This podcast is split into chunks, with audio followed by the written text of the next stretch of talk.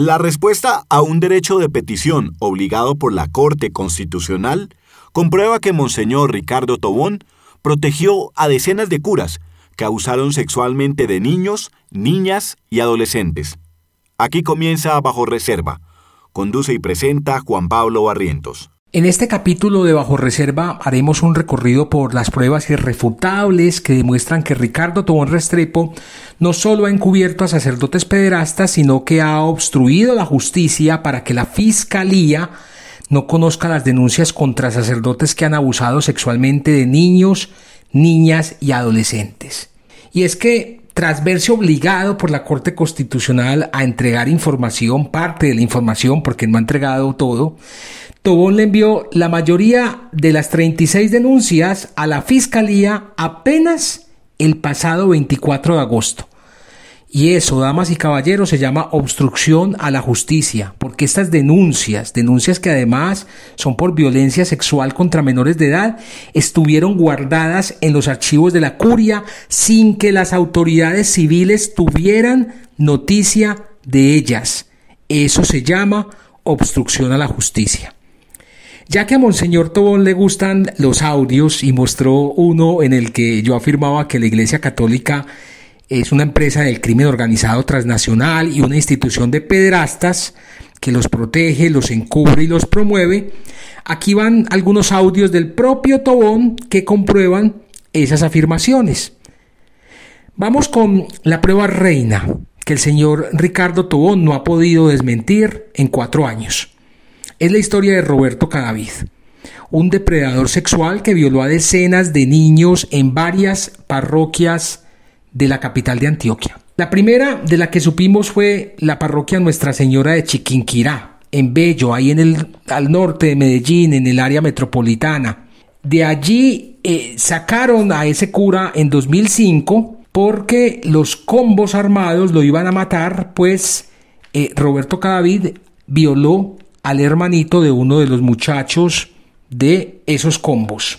Esa parroquia tiene colegio colegio también se llama Nuestra Señora de Chiquinquirá. Entonces Roberto Cadavid era el párroco y rector. Después de que lo sacaron de esa parroquia, escoltado con la fuerza pública, el entonces arzobispo Alberto Giraldo Jaramillo, que en paz descanse, lo encubrió y lo protegió. Y escuchen, lo nombró párroco y rector de nuevo, es decir, puso a más niños en peligro. Díganme si esto no es propio de una empresa criminal y de una institución de pederastas. Un cura denunciado por violar a varios niños lo mandan a otra parroquia con colegio, repito, a poner en peligro a más niños. Esta vez fue a la parroquia Santa Ana, en Manrique Oriental, que tiene un colegio, el Colegio Pablo VI. Pues allí Roberto Cadavid llegó a violar más niños, como se esperaba. Y en 2012 lo denunciaron con Ricardo Tobón. El arzobispo Tobón llegó a Medellín en 2010, luego de haber sido obispo de Sonsón Río Negro, donde también encubrió a decenas de pederastas. Es decir, el prontuario de Monseñor Tobón no es nuevo, viene desde hace 19 años al menos. Cuando Tobón recibió las denuncias contra Roberto Cadavid, lo suspendió de inmediato. Eso fue como en febrero de 2012.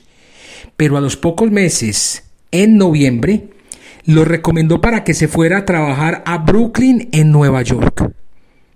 En la única entrevista que Ricardo Tobón me dio en marzo de 2018, le pregunté eh, que si no sabía que Roberto Cadavid había estado en Estados Unidos. Y escuchen el cinismo con el que me respondió. Padre Roberto Cadavid, ¿qué pasó con el padre Roberto Cadavid? Que después de mm, denuncias de pederastia en la parroquia de Chiquinquirá, pasa a Santa Ana, allí también denuncias por pederastia, el padre termina en Estados Unidos. ¿Qué pasó con ese sacerdote? Es un caso en que se presentó a la Santa Sede y se le dio la dimisión del Estado clerical. O sea, ya no es sacerdote. Es un sacerdote ni tiene ninguna vinculación con la arquidiócesis. Pero ¿por qué después de que sale por denuncias en Chiquinquirá lo nombran en Santa Ana, en Manrique? Bueno, eso no me correspondió a mí, fue en tiempo del arzobispo anterior, yo cuando llegué lo encontré en Santana y, y me vinieron con alguna, con alguna información, inmediatamente puse el caso ante la Santa Sede y concluyó como le acabo de decir. Pero no lo retiró de la parroquia sabiendo que era una parroquia con colegios sí, sí, expuestos. Sí, lo retiré, lo retiré de la parroquia y lo suspendía al cautela. Cuando llegó la información lo suspendía al cautela y se puso ante la Santa Sede la, la, situación y terminó en esto. O sea que esto es un caso comprobado, desde que ya le, lo, redujeron el Estado laical. Ese es un caso en que, en que se concluyó de esta manera. ¿Y por qué no lo presentaban ante la fiscalía sabiendo que ya tenían las pruebas para decir que el padre era culpable, que sí había abusado de niños? Eso no le toca a la arquidiócesis. Son las personas afectadas las que deben acudir a, poner una demanda de este tipo.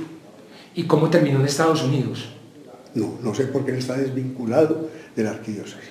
Pero estuvo hasta junio de este año, hasta este verano en Estados Unidos. Uno imaginaría que tendría que haber tenido permiso de la arquidiócesis de Medellín, con la arquidiócesis de Brooklyn, o cómo fue ese caso entonces, cómo es el proceso de un sacerdote que lleva. Ah, no. Me imagino que usted lo tiene que autorizar.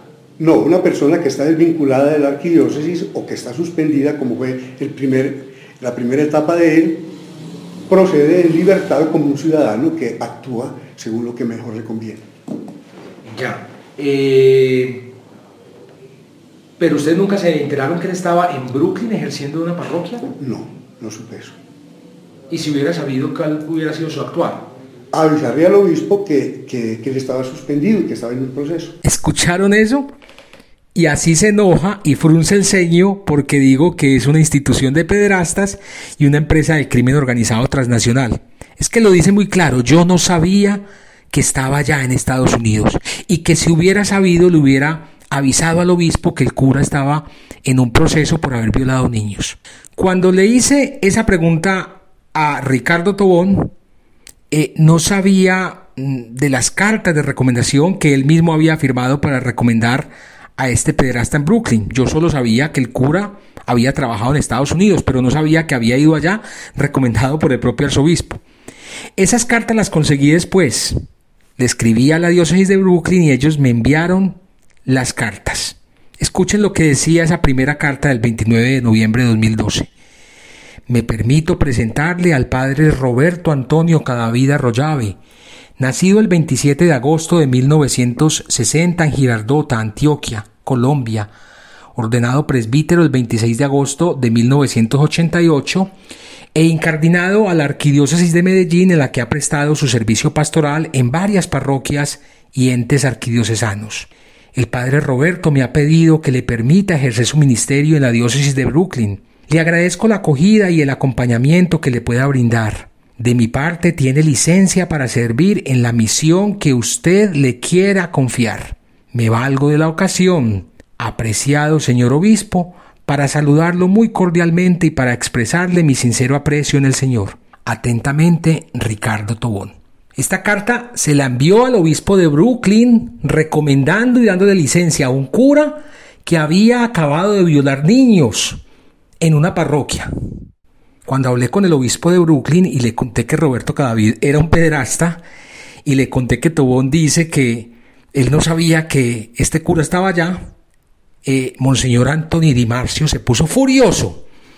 Me envió las cartas que Tobón le envió para recomendar a Roberto Cadavid y denunció a Ricardo Tobón en el Vaticano. Nada pasó con este caso. Con este único caso, Ricardo Tobón debió haber sido expulsado de inmediato y debería estar en la cárcel por encubrir a un depredador sexual. Pero no, ni al pederasta ni a su encubridor les pasó nada. Hoy el encubridor se para frente a las cámaras a decir que esta es una persecución contra la Iglesia Católica. Hágame el favor. Pero hay más. Vamos con otro caso, Mario Castrillón. Este pederasta violó a dos niños de la Comuna 13 en Medellín. Fue condenado en dos instancias y su caso llegó hasta la Corte Suprema de Justicia donde confirmaron la condena. Pero para Tobón este señor es inocente, porque el derecho canónico no lo encontró culpable. Escuchemos. Ya que usted mencionó el caso del padre entonces eh, Mario Castrillón, el padre Mario Castrillón, cosa juzgada, pero él sigue ejerciendo ahora en el poblado, en el tesoro, ¿por qué?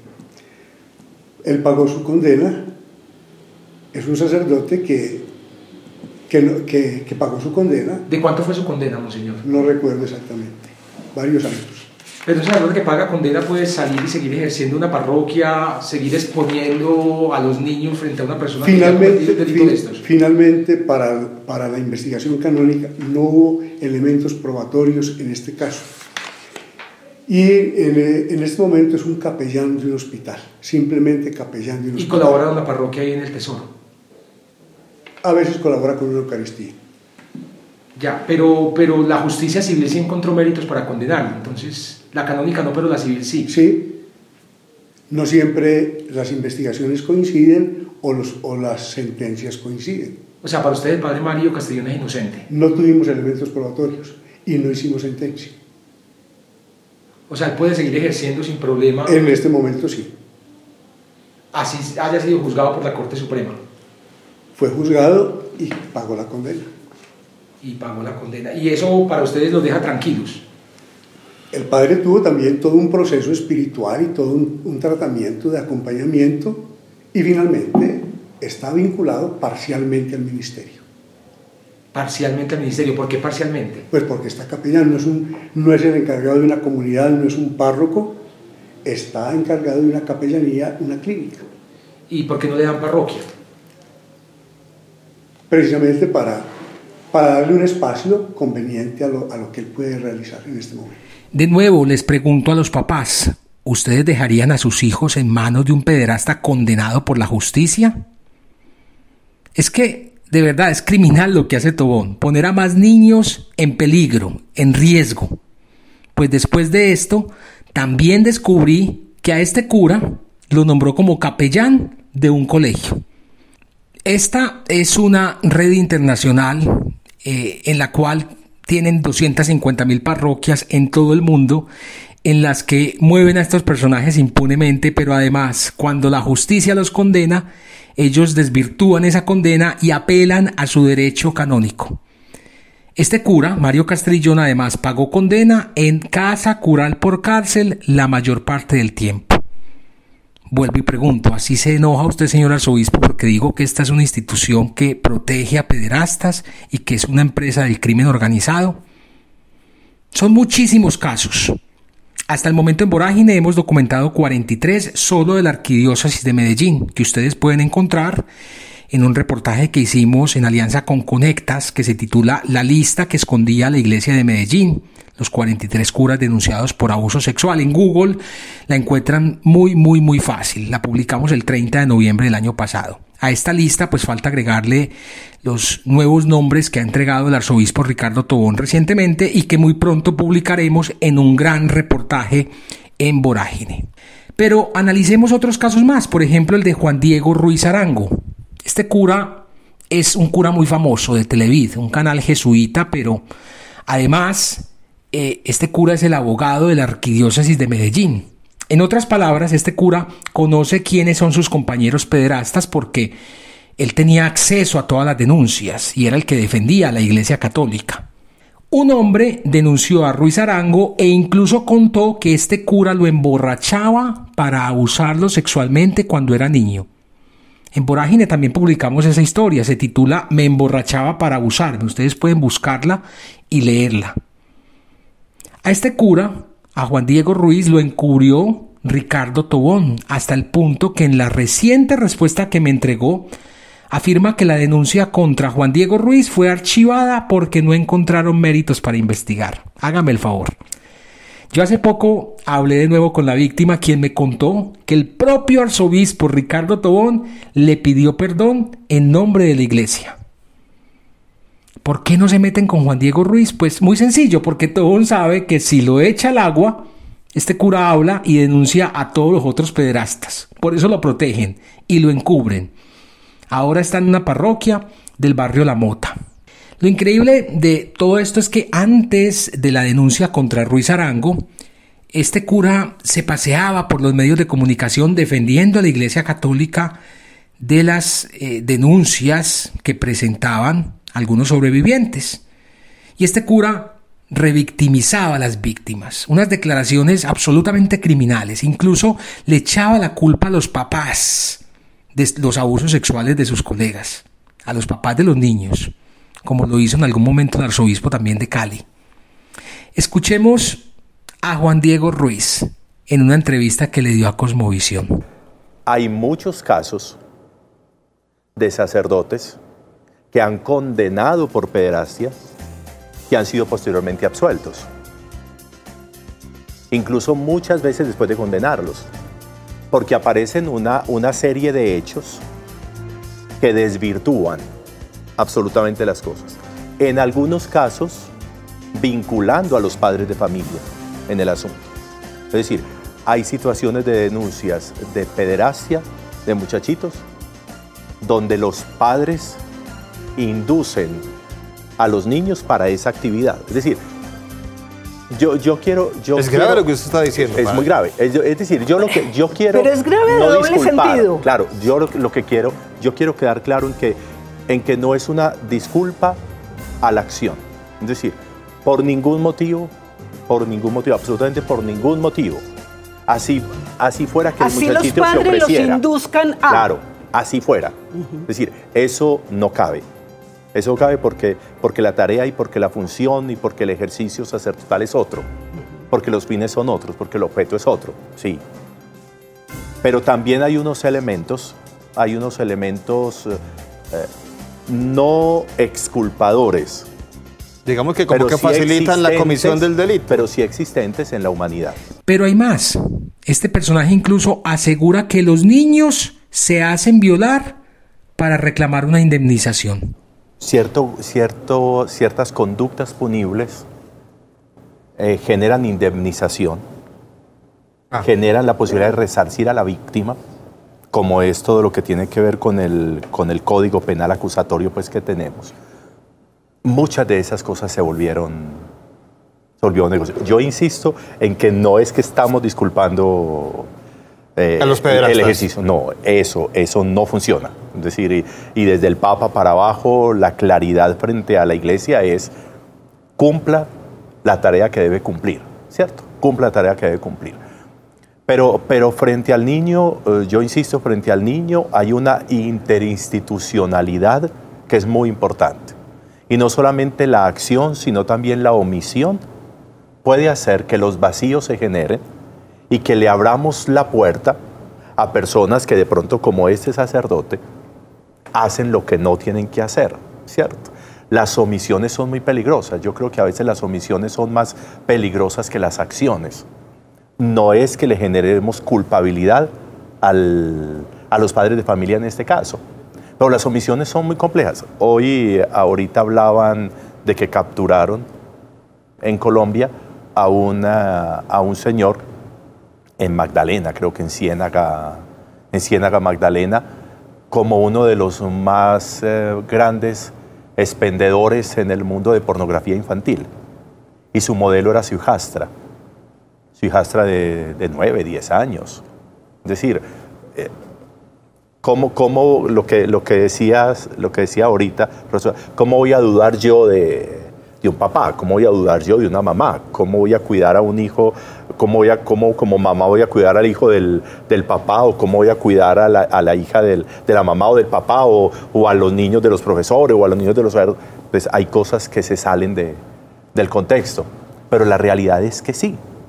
La realidad es que, es que estamos haciendo lo que no tenemos que hacer.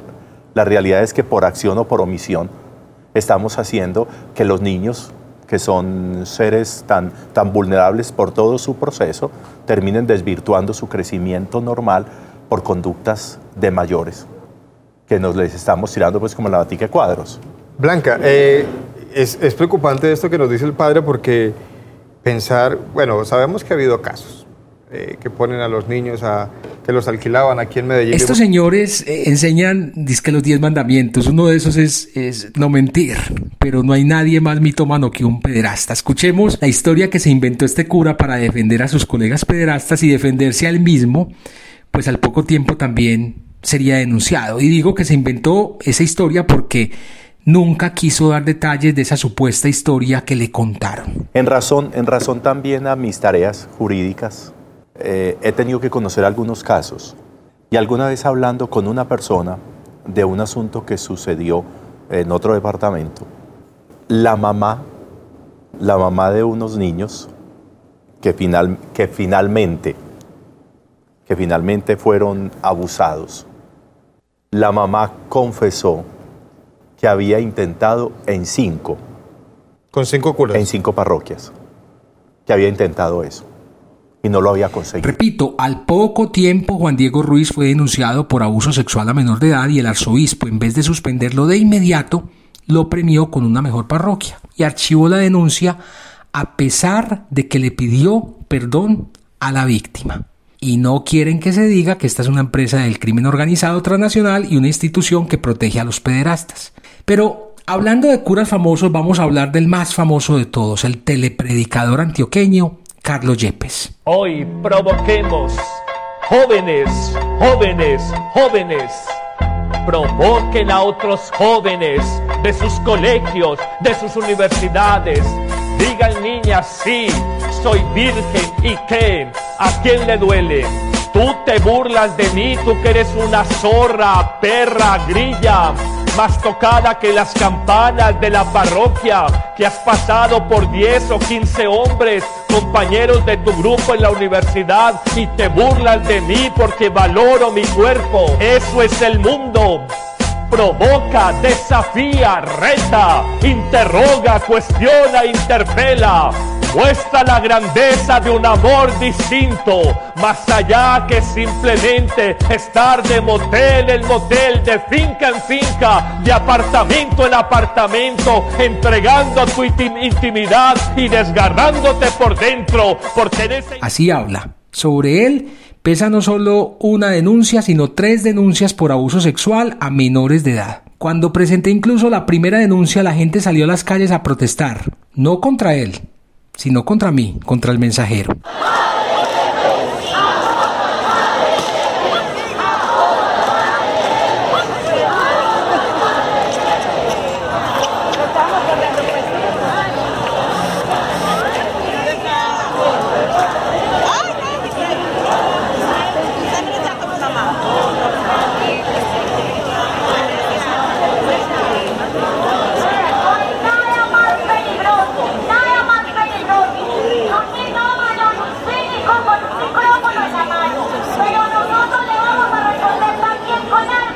Carlos está suspendido desde 2020, pero no por Ricardo Tobón, pues el arzobispo lo encubrió, lo protegió.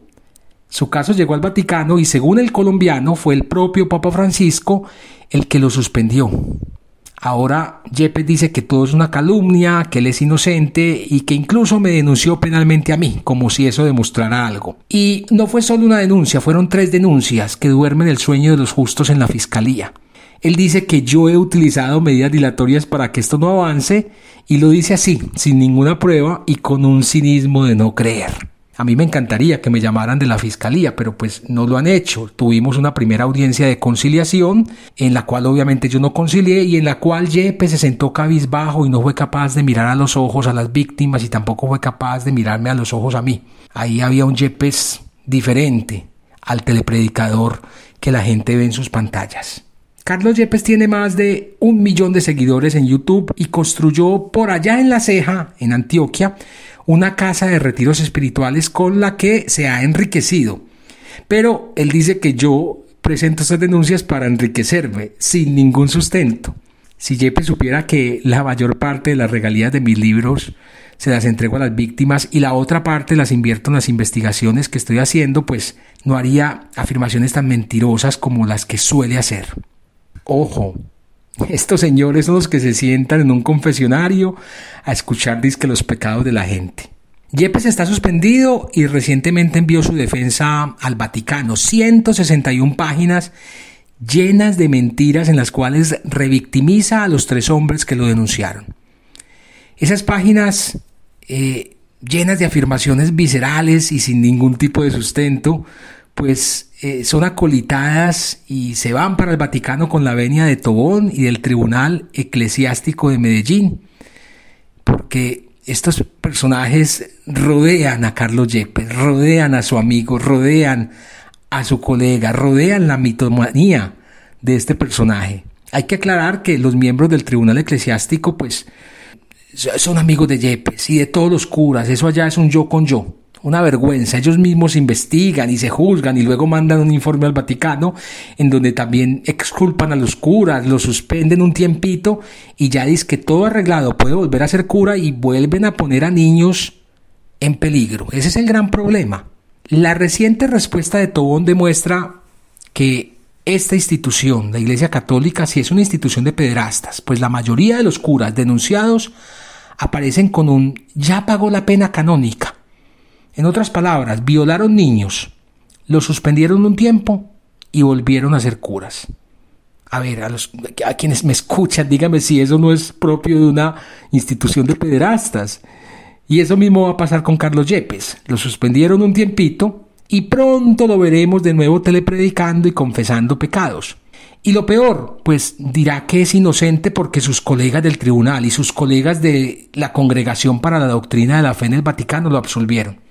Esa es la perfecta definición de, que, de lo que es una empresa del crimen organizado transnacional. Desde el Vaticano absuelven a todos estos personajes en todo el mundo y ellos vuelven a delinquir y a violar niños en parroquias y no les pasa nada. Esta semana publicaremos en Vorágine el capítulo completo de Carlos Yepes en el libro Dejad que los niños vengan a mí. Allí están las tres denuncias contra este personaje para que ustedes saquen sus propias conclusiones. Yepes dice que no hay una sola denuncia contra él en la fiscalía. Y es cierto. ¿Saben por qué? Porque las tres víctimas no han encontrado un abogado que los acompañe en este proceso. Y porque saben que muy probablemente la fiscalía archivará porque ya pasaron muchos años. Y si eso ocurre, si la fiscalía archiva porque ya hubo una prescripción de la acción penal, pues Yepes saldrá a decir que, si ven, yo era inocente. Y ese gusto no se lo quieren dar. Así que si hay abogados que me están escuchando que se le, quieren, se le quieran meter a este caso, pues recibo sus mensajes en mi correo electrónico juanpablo.voragine.co para ver cómo les podemos ayudar a estas tres personas.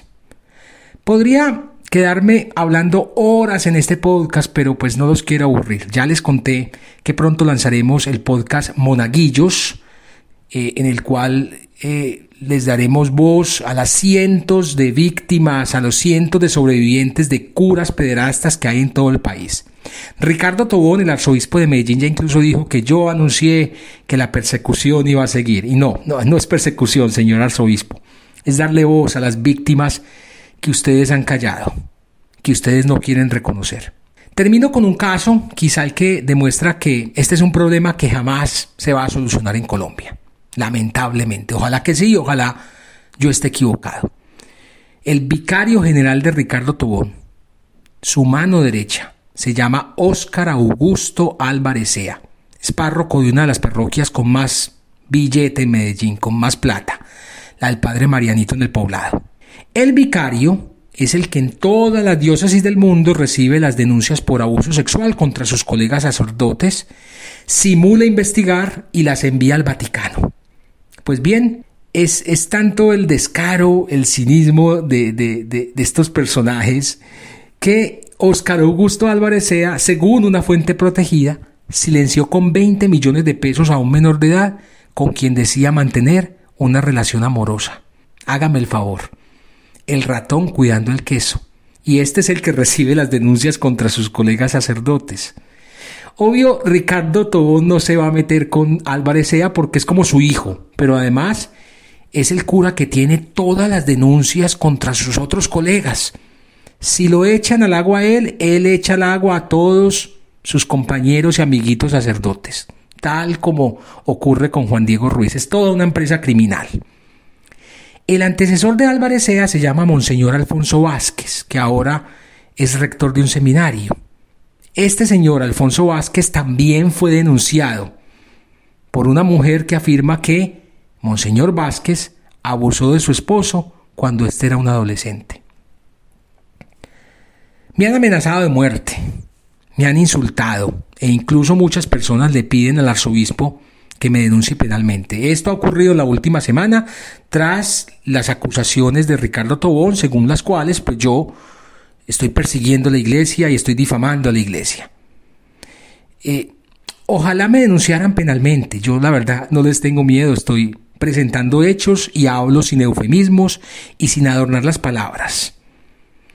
Otros me dicen eh, que no diga que la iglesia es una empresa del crimen organizado transnacional, como la definieron incluso fiscales de Estados Unidos, porque esa es una definición de fiscales de Estados Unidos que así dijeron que se comportaba la iglesia, como las mafias.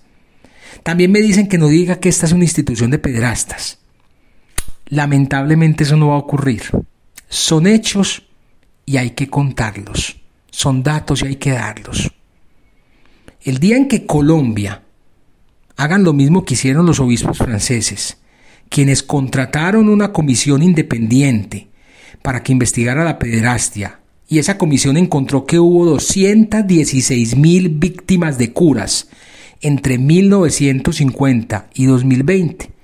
Ese día, el día que creen una comisión similar, ese día me quito el sombrero y me quedo callado, dependiendo obviamente de a quiénes van a meter en esa comisión porque el problema es que forman comisión y ahí meten a curas, a obispos, a personas que no van a denunciar, que no van a hacer nada o que van a decir que esto eh, eh, son simple, simples calumnias, que el caso aquí no es eh, tan grave, que la situación en Colombia no es tan grave. Y yo pues pienso lo contrario, yo digo que si en Colombia hicieran lo mismo que hicieron en, en Francia, aquí yo creo que triplicaríamos esa cifra de 216 mil. La triplicaríamos. Y por eso los curas y los obispos tienen miedo. Y por eso no quieren entregar los archivos secretos. Y por eso los arzobispos de Bogotá, Cali y Sonsón Río Negro se niegan a cumplir sentencias judiciales que los obliga a abrir estos expedientes criminales.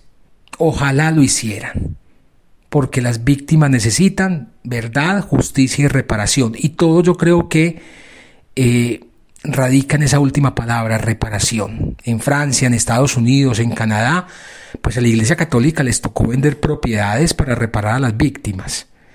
Porque esto, ante todo y más que una institución y una institución religiosa, es una empresa. Es una empresa con muchísimo dinero.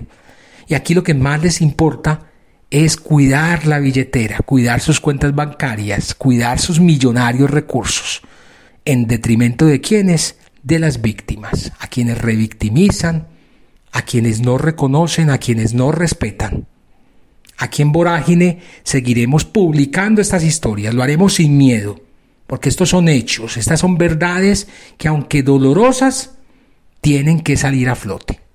Usted escuchó bajo reserva y les repito, mi correo es juanpablo.vorágine.co.